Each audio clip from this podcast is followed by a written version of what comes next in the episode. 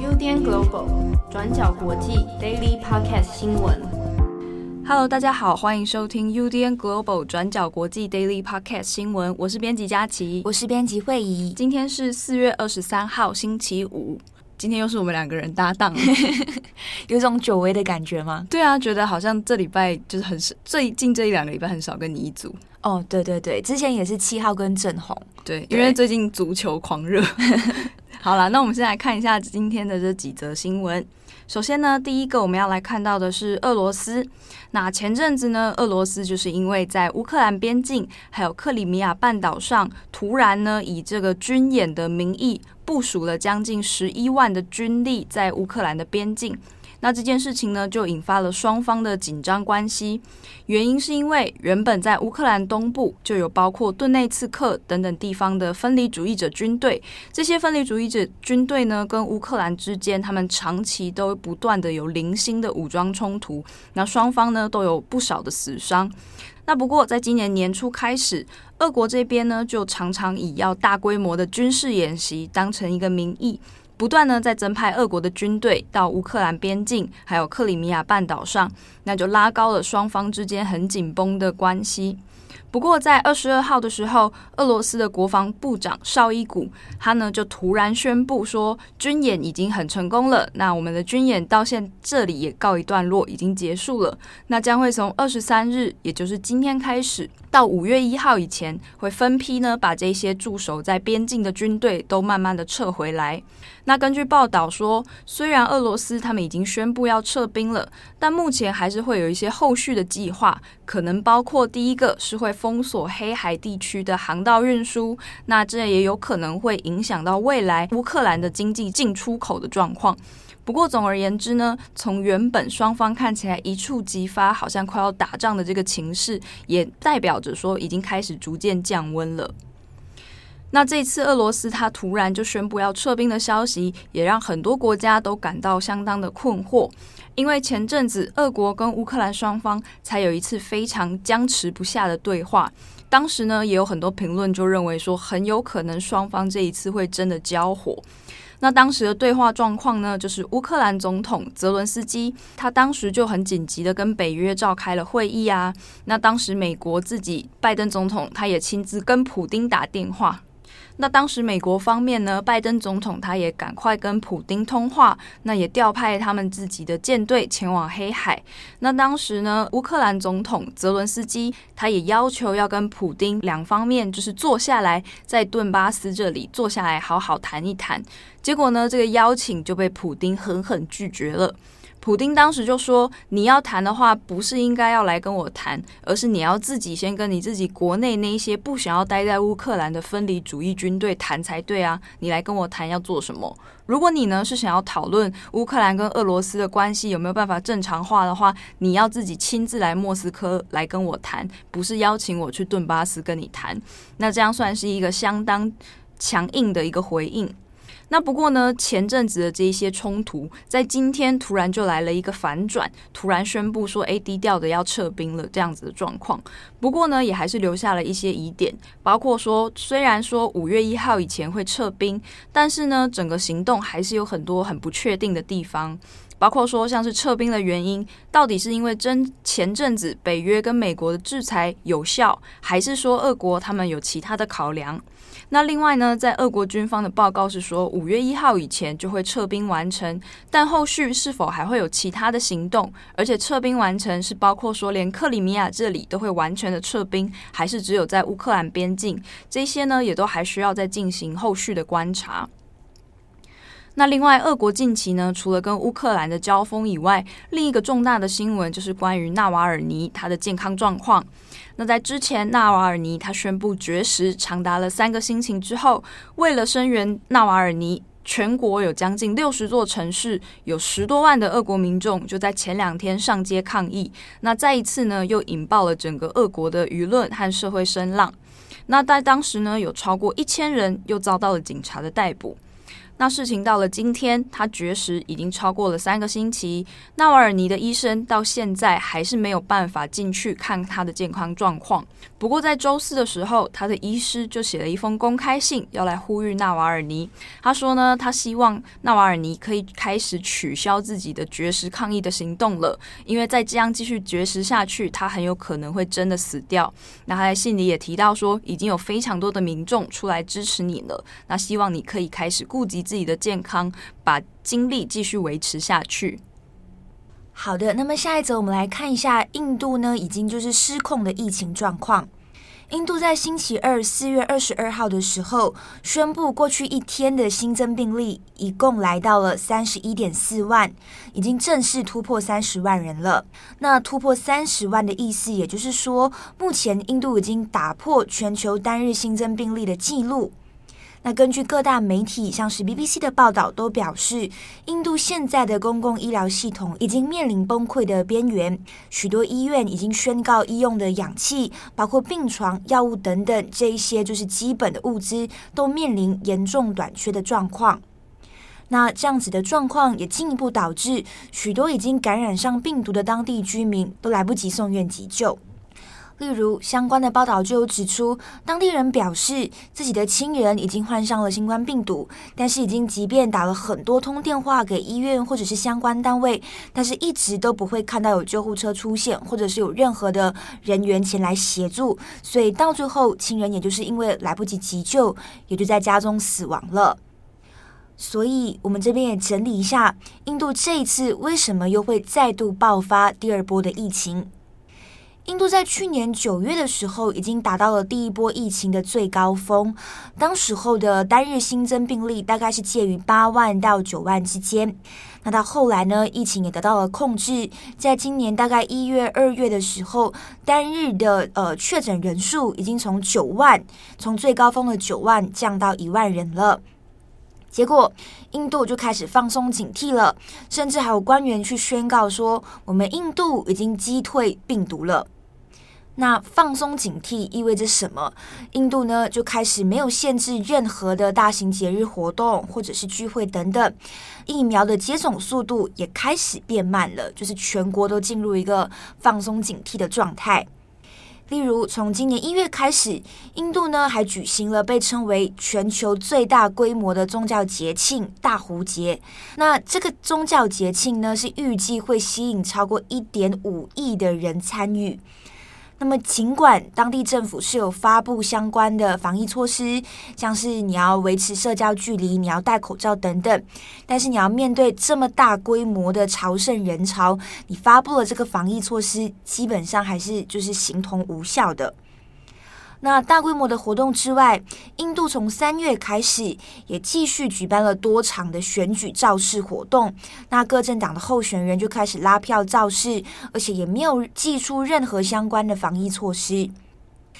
最夸张的是，总理莫迪还在上个星期六四月十七号的时候举行了选举的造势大会，而且他还在台上感叹说：“诶，这次然后出席集会的人数已经创下了纪录。”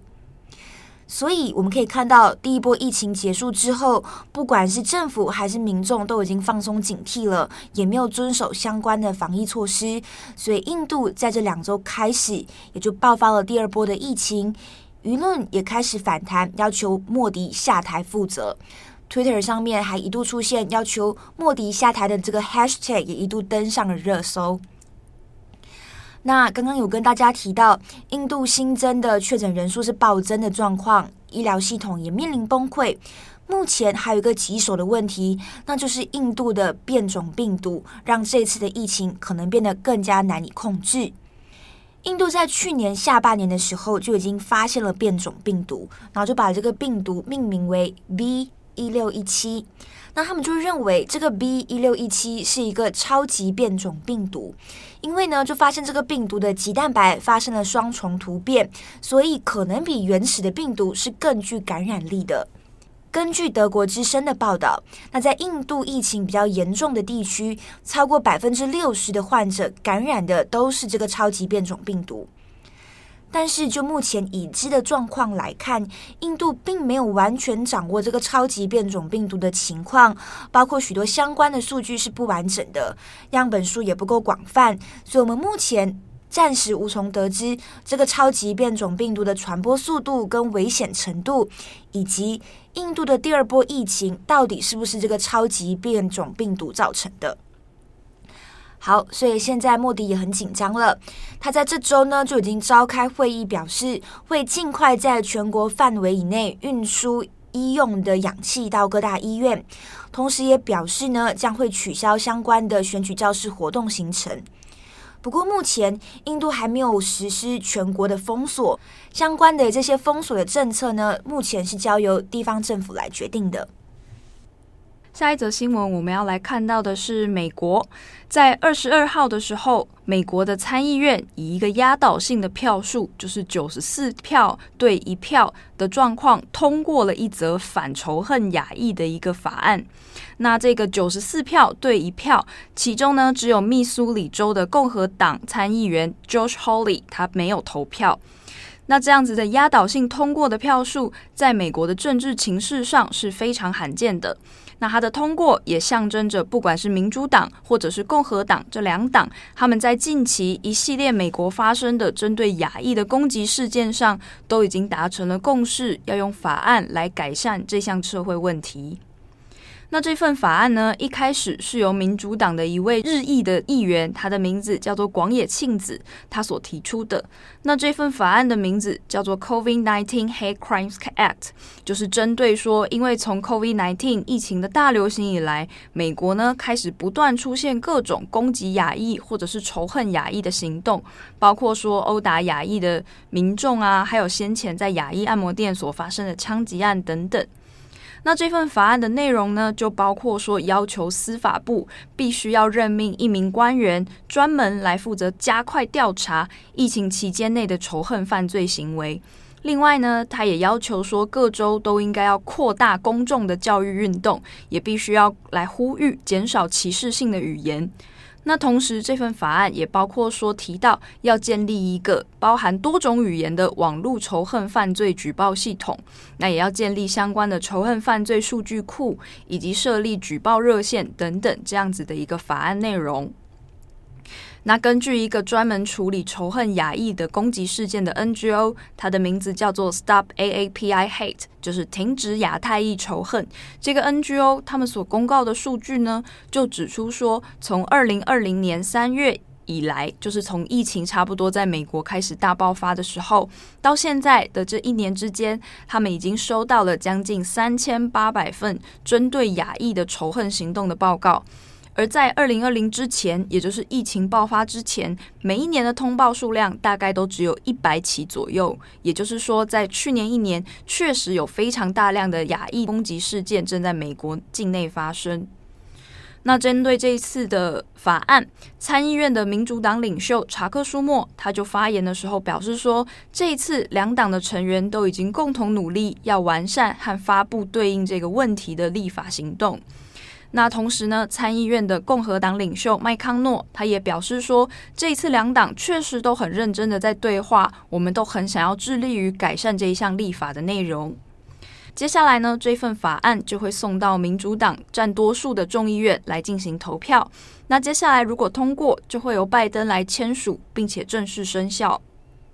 好，那在最后也跟大家来聊一则新闻，就是香港在最近也有一项新的指控罪行出来了。那这次是跟新闻报道有关的一个罪行。对，就是在昨天呢，香港电台的一个资深记者，然后也是他们旗下的一个节目叫做《铿锵集》的编导蔡玉玲呢，就被判罪。铿锵集呢，就是在香港一个还蛮有名的节目，那它主要是做深度报道还有调查报道的内容。对，大家应该印象很深刻，在二零一九年七月二十一号的时候，就是元朗白衣人的事件。嗯、我们在镜头前面可以看到一群白衣人拿着棍棒啊什么去打手无寸铁的民众。那这件事情当时候在香港引起很大的争议，就不知道这些白衣人是谁，然后他们要干嘛？对对。那在去年呢，七二一一周年事件的时候，就我们可以看到许多香港的呃媒体报道都有做了这个一周年的报道。嗯，这个蔡玉玲呢。他就是铿锵集的编导，他当时候在七二一的时候就出了一个调查的报道，叫做《七二一谁主真相》。嗯，对。那这篇报道呢，大家都可以在 YouTube 上面找得到。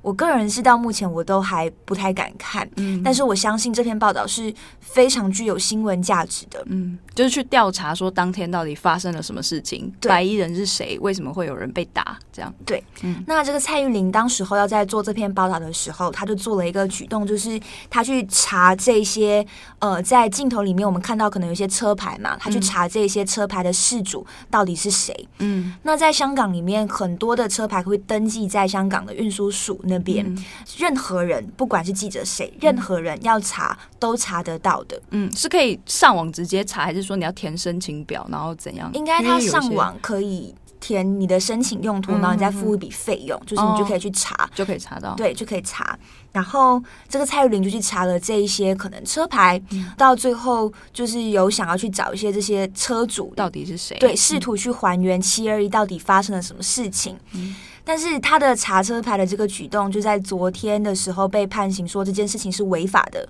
嗯。对，就说蔡玉玲做出了虚假的陈述，然后法院就裁定他的控罪成立，到最后被是是被罚款六千元的港币。那根据几间香港的媒体报道，就是包括 RTHK，他们就有提到说，蔡玉玲她所面对的这个虚假陈述，其实是在指说她在去年五月十七和六月十号的时候，她为了要取得当天事发事件的那些私家车，就是那些私人的用车，他们的车牌到底是谁？他就上网去填了那个登记表，那他在登记表上，他选的事情是因为你登记表你要填说你你申请这个东西是为了什么用途嘛？那他就在当时挑选了是一个叫做其他有关交通及运输事宜当成用途，那。裁判官、法官他们就觉得说，你这个东西，你明明就是要做报道的，你为什么可以选其他有关交通及运输事宜当成用途呢？所以他就把这件事情当成是蔡玉玲他违反道路交通条例来判他罪。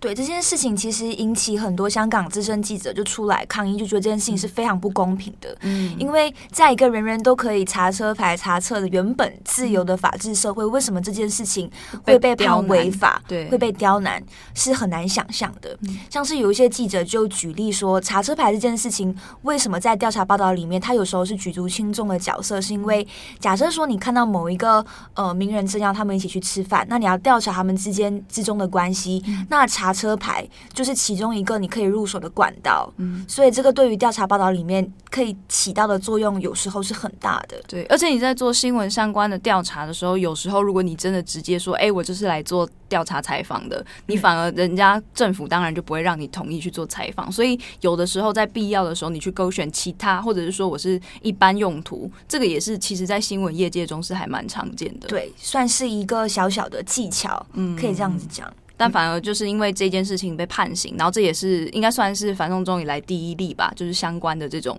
很小的事情，但是却让记者就是有点像寒蝉效应啦，就是让你知道说，你以后如果在做这些报道，你可能会得到什么样的处罚。很讽刺的事情是，这个编导蔡玉林这个资深记者就成为了七二一判决中第一个被判判刑的人。嗯，而且是因为这种有点像是故意在挑你语病或者在挑你逻辑的那个很小的错。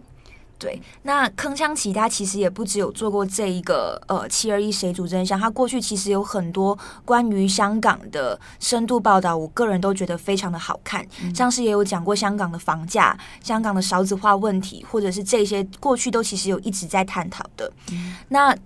蔡玉玲的这个节目，就是被判刑的这个节目，就是七二一谁主真相，目前呢是已经知道他获得了两个新闻大奖，至少两个新闻大奖。哦、的。对，但是他所属的香港电台目前呢，就正在以就是他们要检讨或者是管制为理由，就是宣布他们要退出这些奖项，然后也表示说他们不会去领奖。哦，就是可以看到一些政治的压力，就是已经盖下来了，已经渗透到电视、对对对电台的媒体。嗯，就是要跟大家分享这件事情，嗯、然后大家也可以去 YouTube 上面去看一下这一篇。我觉得很精彩的报道，虽然我现在还不敢看。好，好像收尾的有点沉重。对，好，那以上是今天的 Daily Podcast，我是编辑佳琪，我是编辑慧仪，我们下次见，拜拜，拜拜。感谢大家的收听。想知道更多深度国际新闻，请上网搜寻 Udan Global 转角国际。